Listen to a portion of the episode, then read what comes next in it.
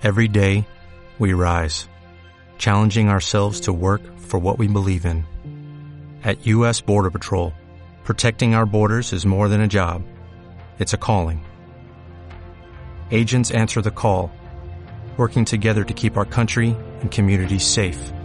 If you're ready for a new mission, join U.S. Border Patrol and go beyond. Learn more at cbp.gov/careers.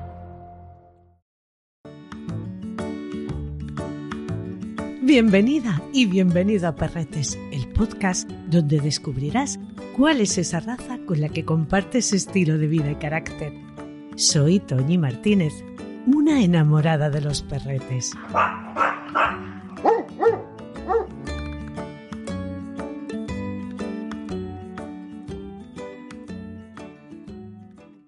Pudiera ser que descendieran del mismo tronco que los del antiguo Egipto, o que en realidad fuera un perrete europeo.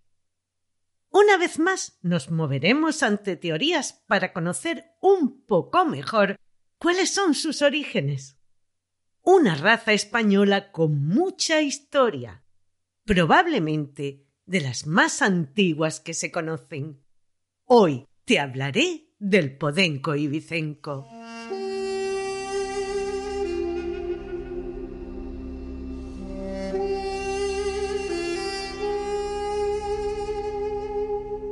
Si retrocedemos unos ocho mil años atrás, en la cueva de Tesali, en Argelia, las pinturas rupestres de sus paredes nos muestran representaciones de hombres con lanzas en las manos, que van acompañados por perros de siluetas estilizadas, con aspecto de ser muy ágiles, orejas tiesas y que persiguen ovejas montesas.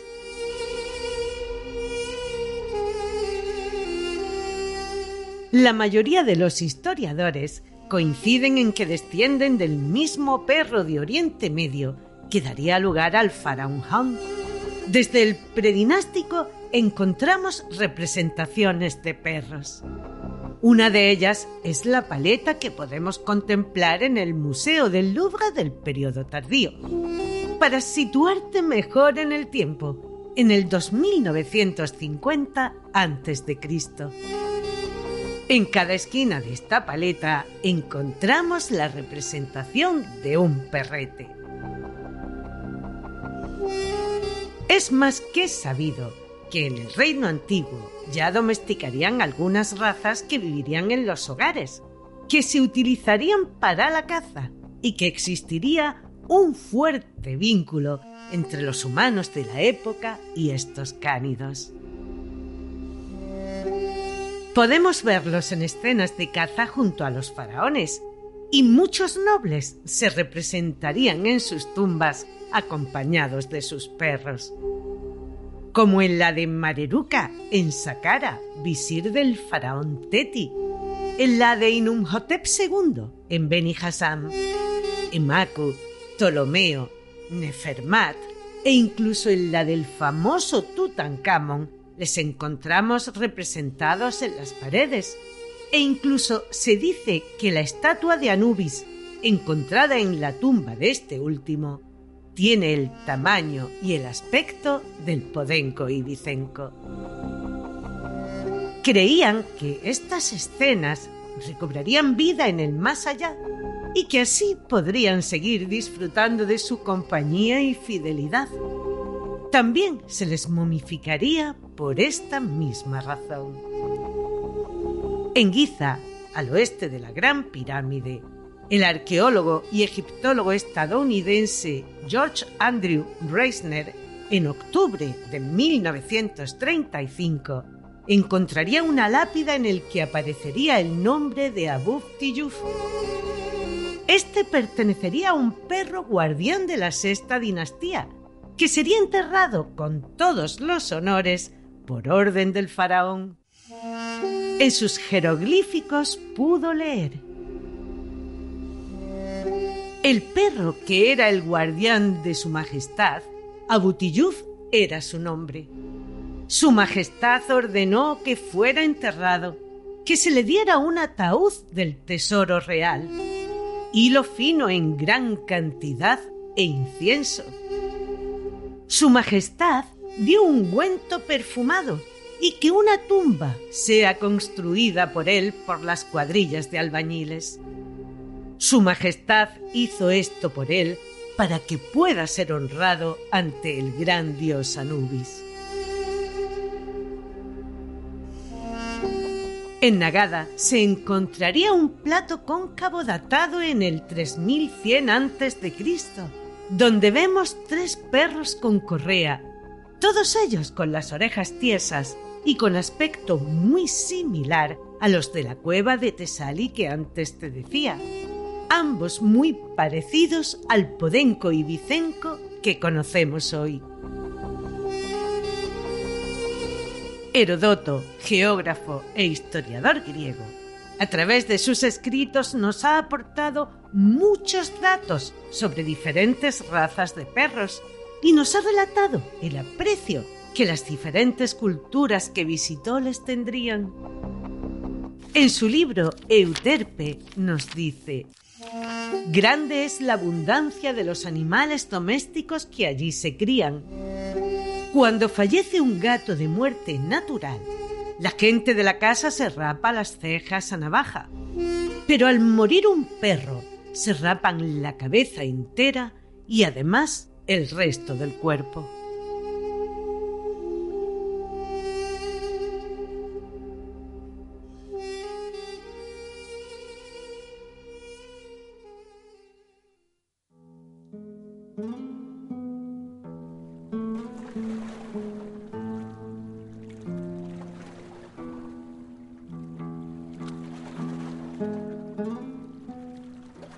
Serían los fenicios entre los siglos 8 y 9 a.C. los que en sus viajes comerciales por todo el Mediterráneo llevarían distintos tipos de perretes que en la mayoría de los casos usarían como moneda de cambio. Uno de sus puntos de parada serían las Baleares, más concretamente la isla de Ibiza, que más tarde daría nombre a la raza. La leyenda nos cuenta que el general Aníbal realmente habría nacido en Ibiza y que cuando invadió Itálica, sobre los lomos de los elefantes irían podencos y vicencos que él se habría llevado hasta Cartago.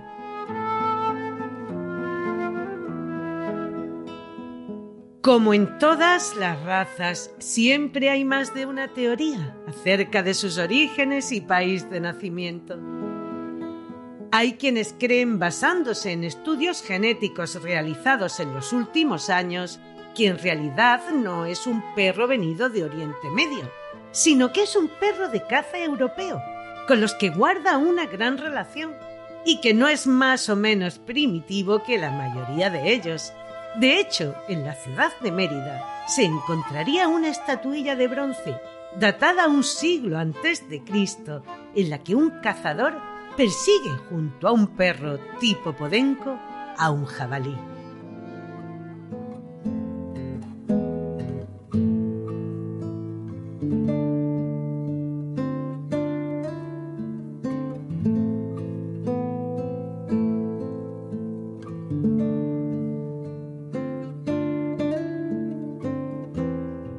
Las gentes del campo, tanto de Ibiza como de Formentera, los criarían por sus habilidades para la caza del conejo, en la que usarían principalmente la vista seguida del olfato y el oído.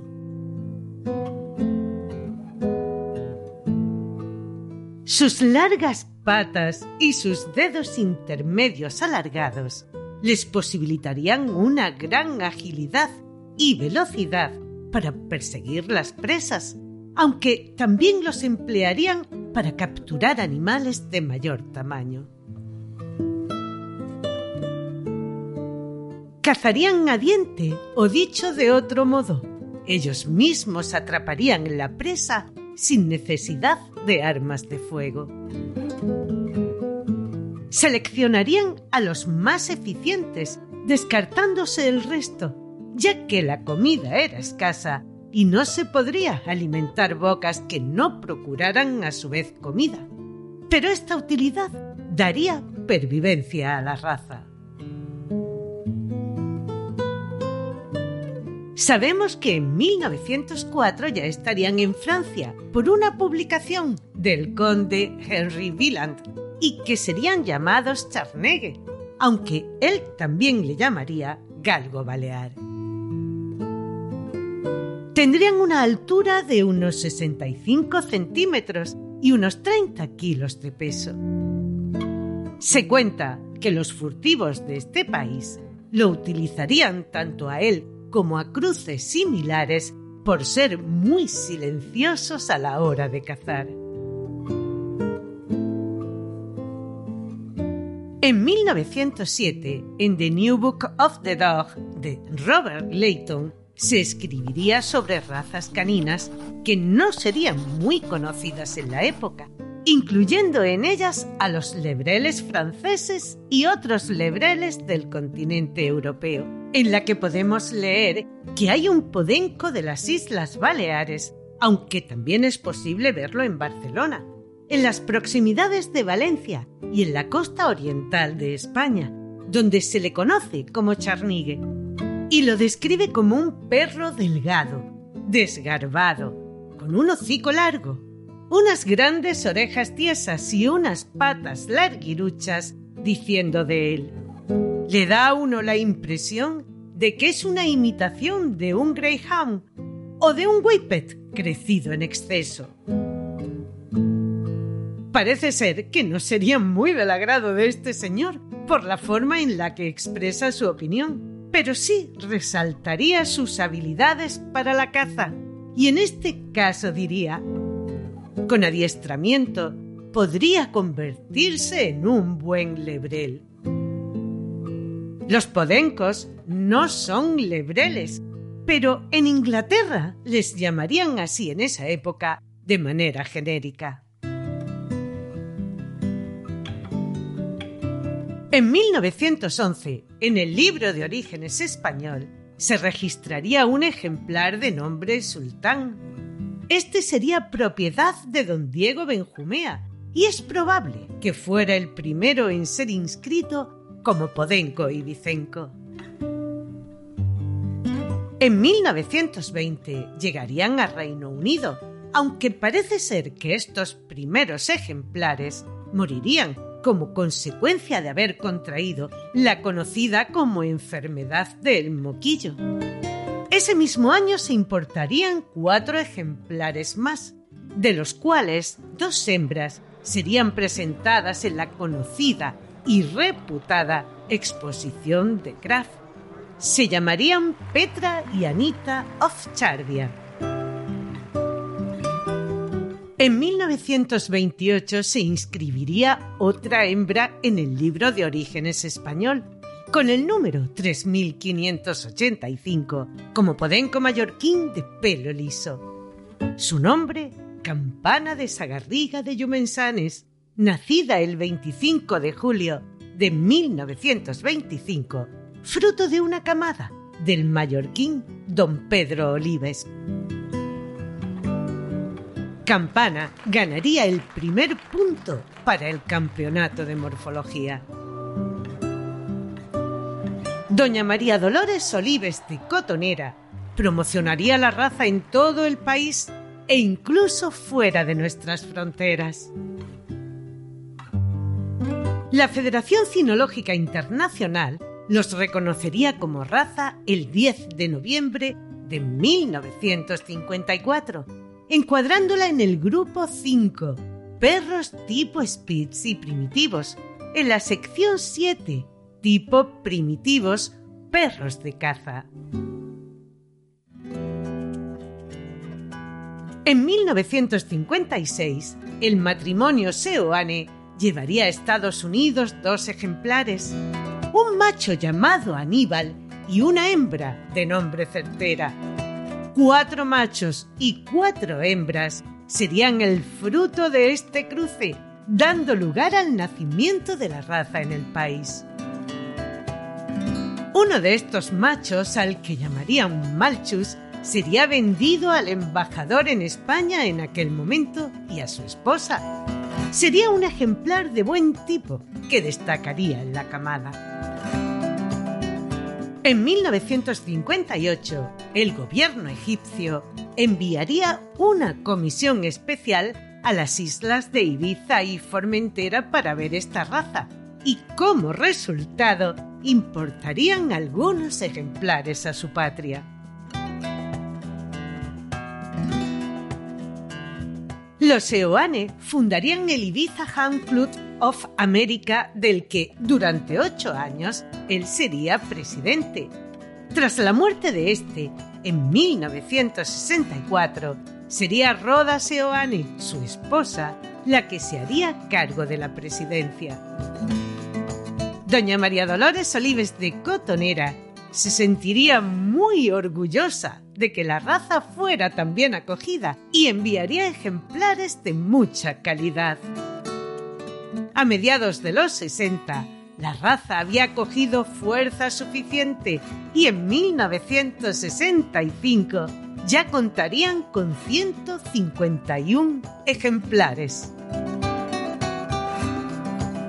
En la década de los 60, Sol y Curra serían dos hembras de mucha calidad que serían importadas a Reino Unido y con ellas podríamos decir que comenzaría el desarrollo de la raza en este país, aunque nunca ha encontrado demasiados adeptos ni ha habido un número considerable de ejemplares.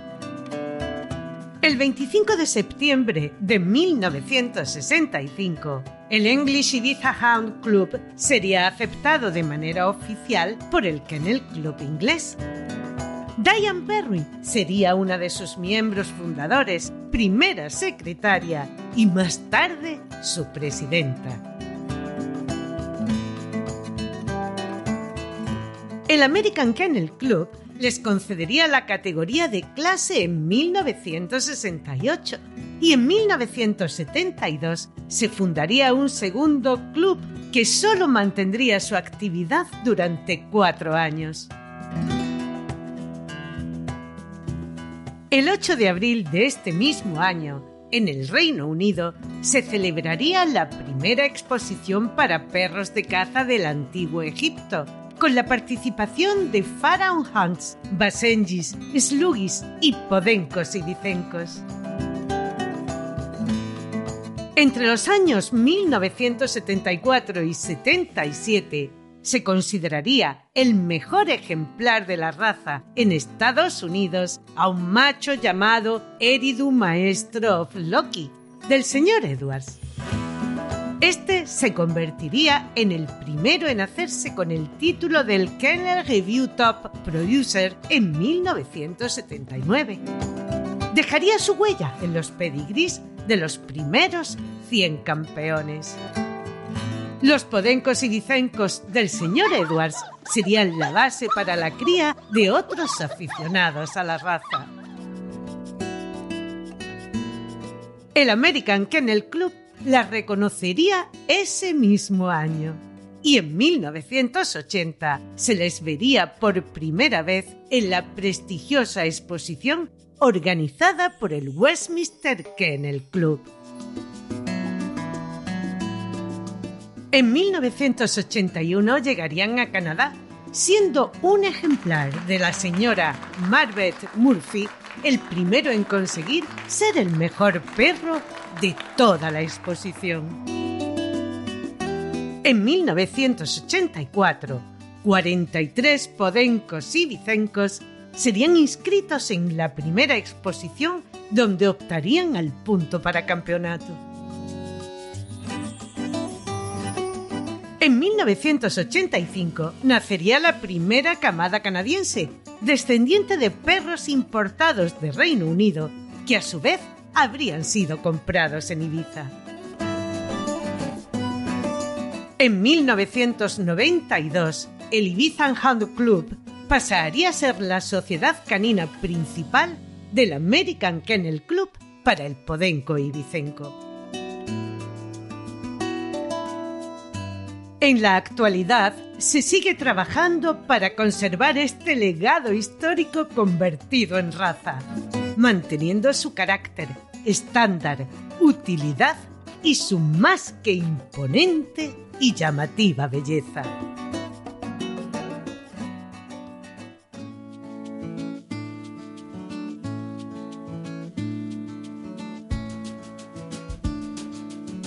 El podenco ibicenco es un perrete tranquilo al que le encantará dediques cariño y atenciones y que te lo devolverá con creces, mostrándote que hacerte feliz es su primera misión, pero que no te causará alboroto cuando no haya nadie en casa. Tiene un lado independiente que le hace disfrutar de esos momentos de soledad.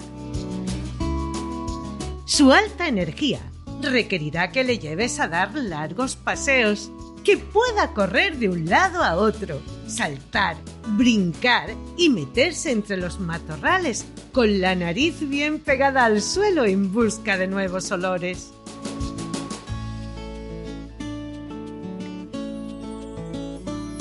Practicar agility o cursing también puede resultar muy divertido para ambos. Su atlético cuerpo necesita de estas actividades. Que le hagas poner a trabajar su cabecita con juegos de inteligencia también os resultará muy entretenido.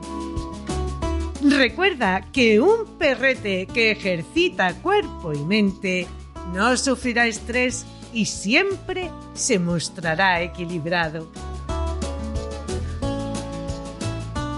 Su instinto de gran cazador puede convertirse en un problema cuando ve algo que despierte su curiosidad, decida que debe perseguirlo y lo perdamos de vista.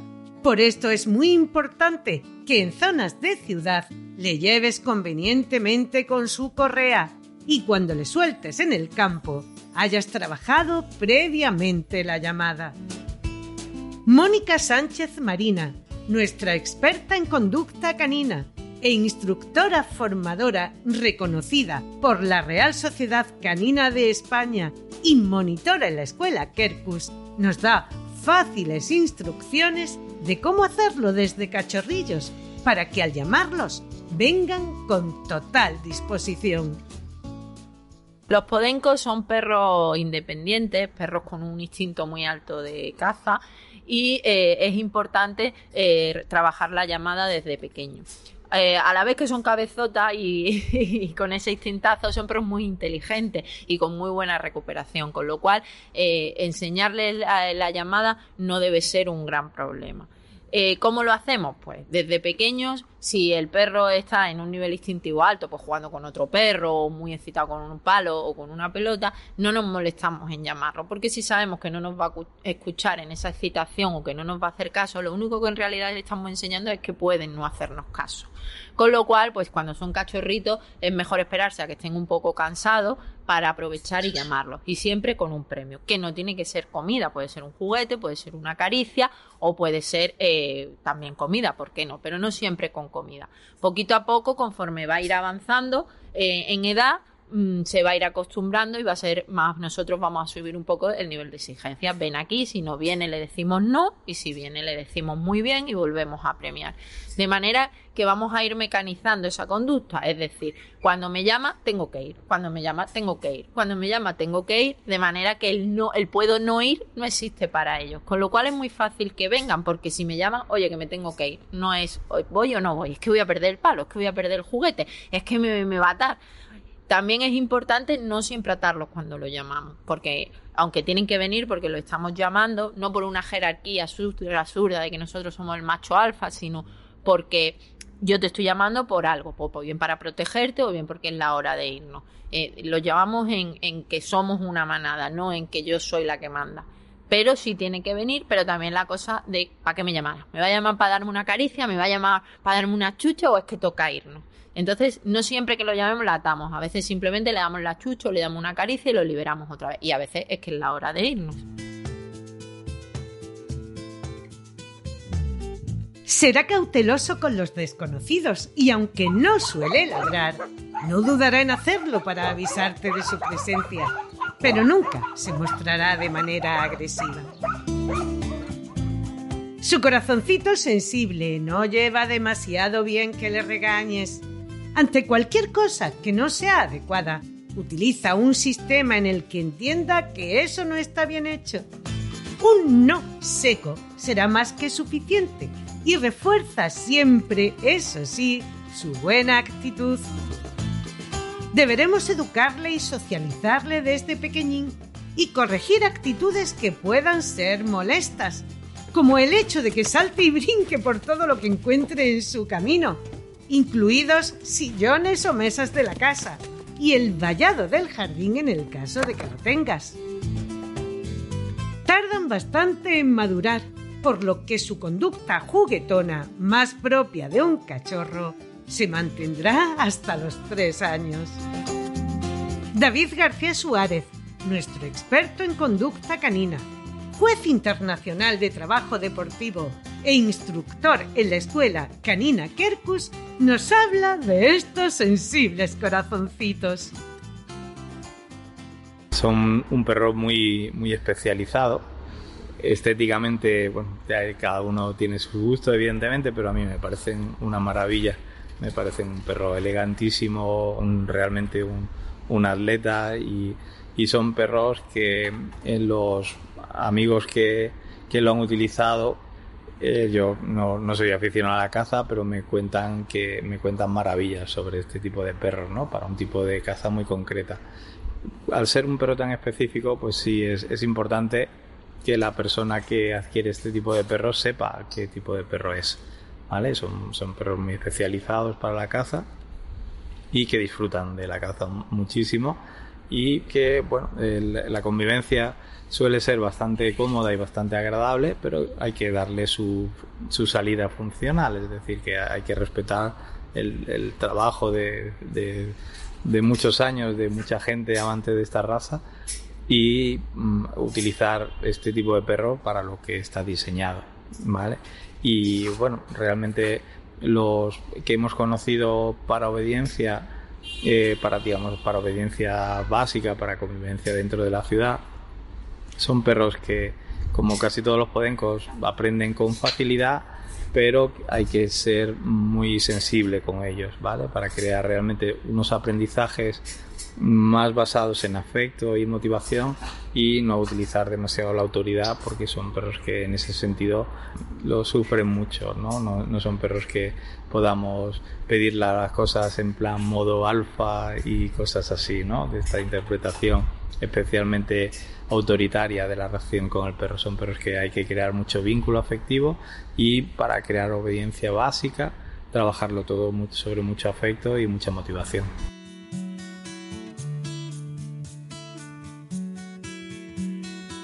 Su carácter amigable, amable y juguetón le convierte en un compañero perfecto para las personas chiquitas. Pero, como siempre te digo, vigila el juego y enseña a ambas partes a tratarse con delicadeza y respeto. Excelente compañía también para personas mayores a las que le alegrará el día con sus monerías y ganas de agradar. Con otros animales domésticos corremos el riesgo de que su instinto de caza le haga perseguirlos y corretearlos. Si va a vivir con ellos, acostúmbrale desde muy, muy, muy chiquito y evita mascotas de pequeño tamaño. Cuando desarrolla sus funciones naturales, lo hace de manera autónoma, como te decía antes. No necesitan un humano que les dé órdenes. Veremos en él a un magnífico cazador tanto de día como de noche capaz de levantar los animales incluso entre los matorrales y la vegetación más espesa por su fino olfato y oído. Al localizar la presa, llega a pararse por completo, adoptando la postura de muestra y moviendo solo la cola de manera enérgica. Su agilidad y astucia le hace capaz de atrapar las presas sin mayor dificultad. Cuando cazan juntos son dignos de observar. Si uno de ellos agita la cola, los otros entienden rápidamente lo que les quiere decir y lo rodean guardando algo de distancia para que no pueda huir el conejo. Las jaurías normalmente están compuestas por hembras y en ocasiones un macho entre ellas. A la hora de la persecución, sus saltos, sus quiebros, su voluntad, empuje y afán parecen no costarle el más mínimo esfuerzo. Nada le importa. No hay para él dolor ni peligro. Su objetivo es atrapar a su presa. Los machos no suelen ayudarse entre sí e incluso pueden llegar a ser algo pendencieros. En las pruebas deportivas, los tres jueces que cubrirán la zona tendrán en cuenta y valorarán las aptitudes y características propias de la raza, como la constancia en la búsqueda, la rápida localización del olor, la toma del rastro y el buen ritmo de su seguimiento, la rapidez y principalmente la agilidad, los cambios rápidos de dirección, y los saltos sobre cualquier cosa que se interponga en su camino, moviendo la cabeza, buscando con la vista y el oído, y que una vez atrapada la presa, la mantenga con vida y la entregue rápidamente a su conductor. La nobleza del ejemplar también es especialmente valorada. Solo pueden participar los ejemplares que estén inscritos en el libro de orígenes español o hayan obtenido un reconocimiento de raza.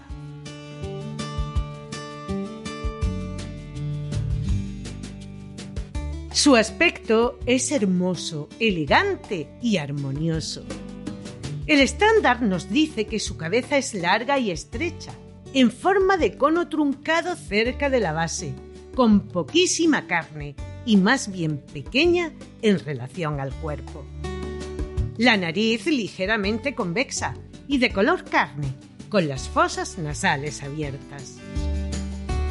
Un hocico prominente que sobresale de la mandíbula inferior.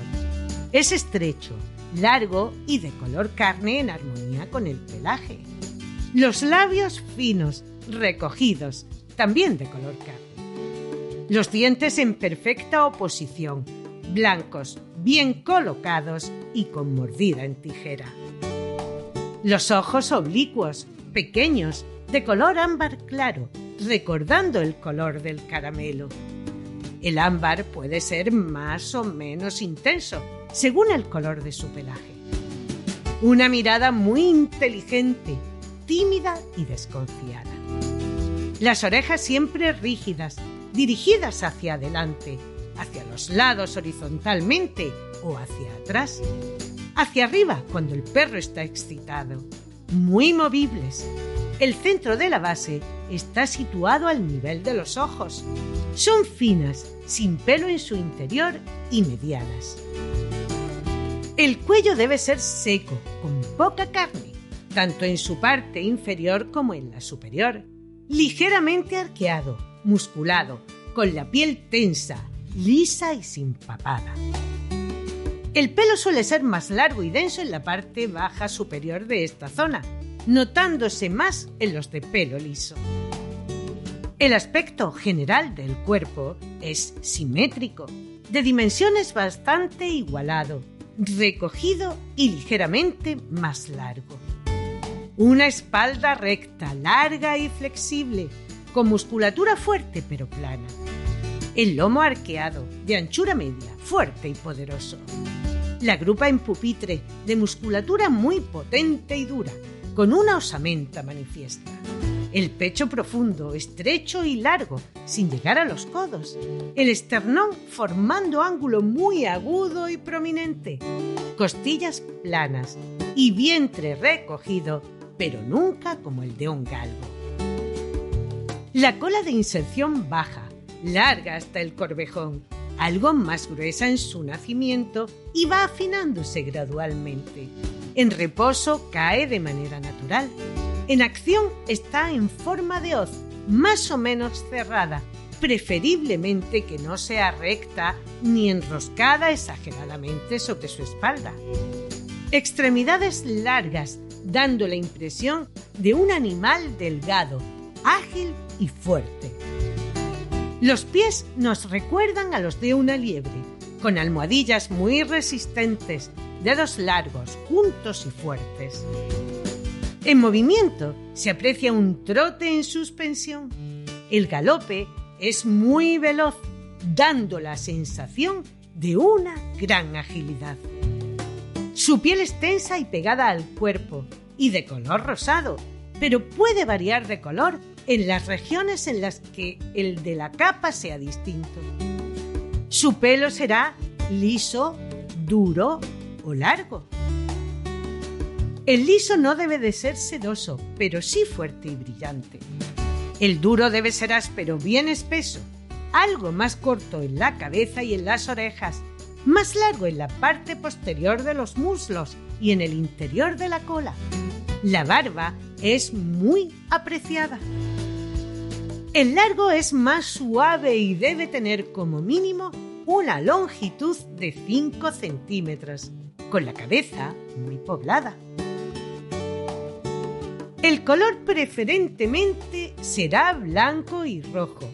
Unicolores blanco o rojo, aunque también se podría admitir el leonado, siempre que se trate de un ejemplar extraordinario, aunque nunca se acepte este color para los de pelo liso.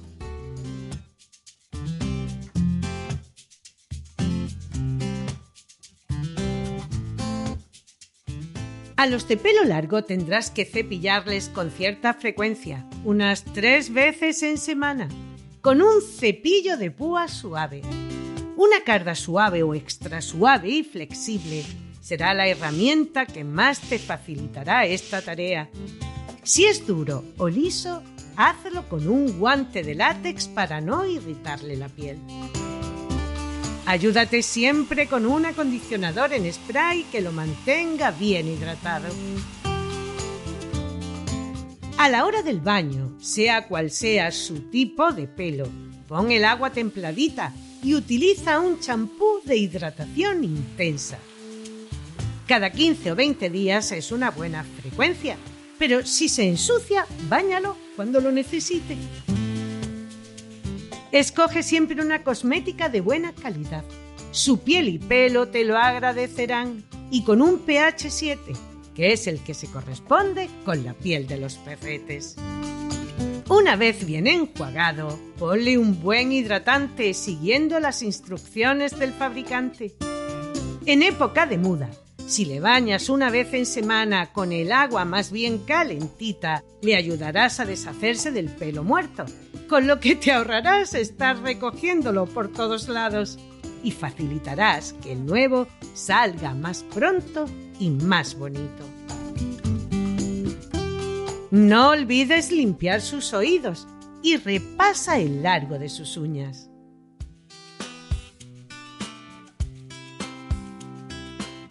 ¿Qué le demos de comer también influirá sobre el aspecto de su pelo y su salud en general. Busca siempre un pienso que le aporte toda la energía que necesita, rico en proteína y nutrientes de buena calidad, con ingredientes aptos para el consumo humano, bien balanceado, que contenga condoprotectores y ácidos grasos de buena calidad alimentarles correctamente es el mejor seguro de vida que podemos ofrecer a nuestros perretes. Un hueso grande y crudo será un magnífico entretenimiento y el mejor cepillo para que tenga sus dientes relucientes. En el capítulo 1, el del Rafcoli, tienes más indicaciones sobre cuestiones de alimentación.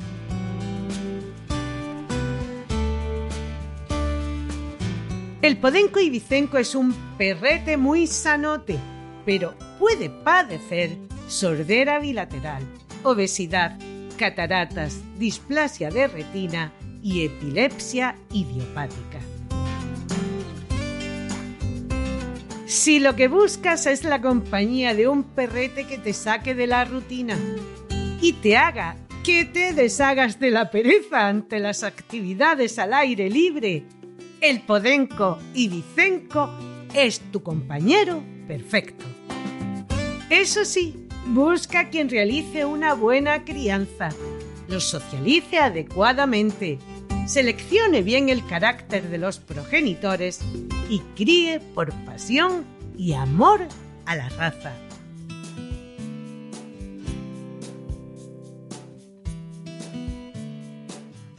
La esperanza de vida de estos divertidos y geniales perretes está en torno a los 12 años. La altura marcada por su estándar será entre los 66 y 72 centímetros en los machos y entre los 60 y 67 en las hembras. Y aunque este no hace mención sobre el peso, deberá verse alto y delgado. Rafael Fernández de Zafra nuestro amante apasionado de los perretes, que lo lleva además por herencia familiar, estudioso de ellas, juez nacional de la Real Sociedad Canina de España, abogado y miembro de numerosos clubes de raza, nos habla de Tula, la perra de su padre.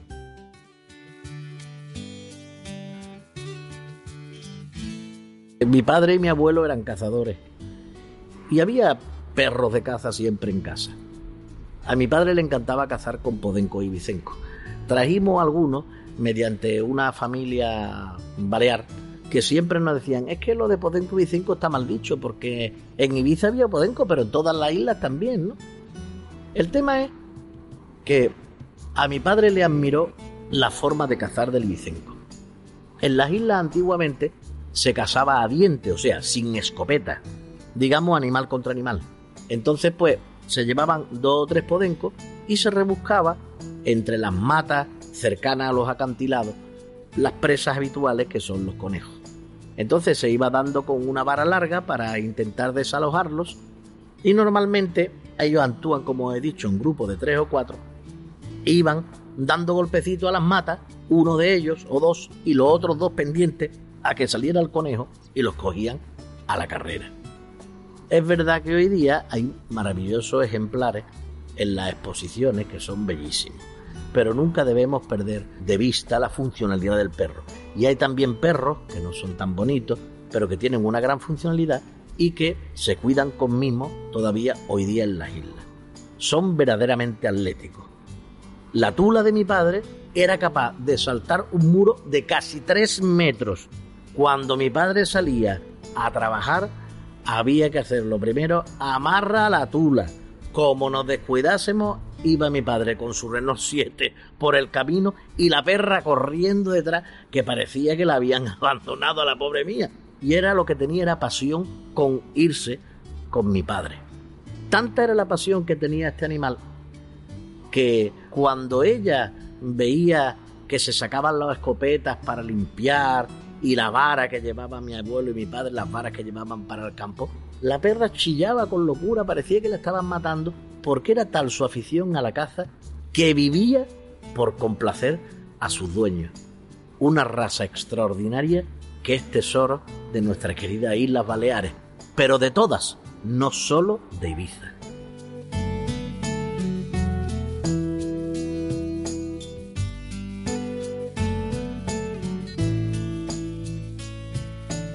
Espero que esta información te sea de utilidad si en algún momento has puesto tus ojos en ella, que la hayas descubierto si no la conocías. O que hayas podido aprender alguna cosilla más. La semana próxima te hablaré del pug, también llamado Carlino o Doguillo, que cuenta con una larga y muy antigua historia, un carácter alegre y juguetón y un lema multum in parvo, mucho en poco.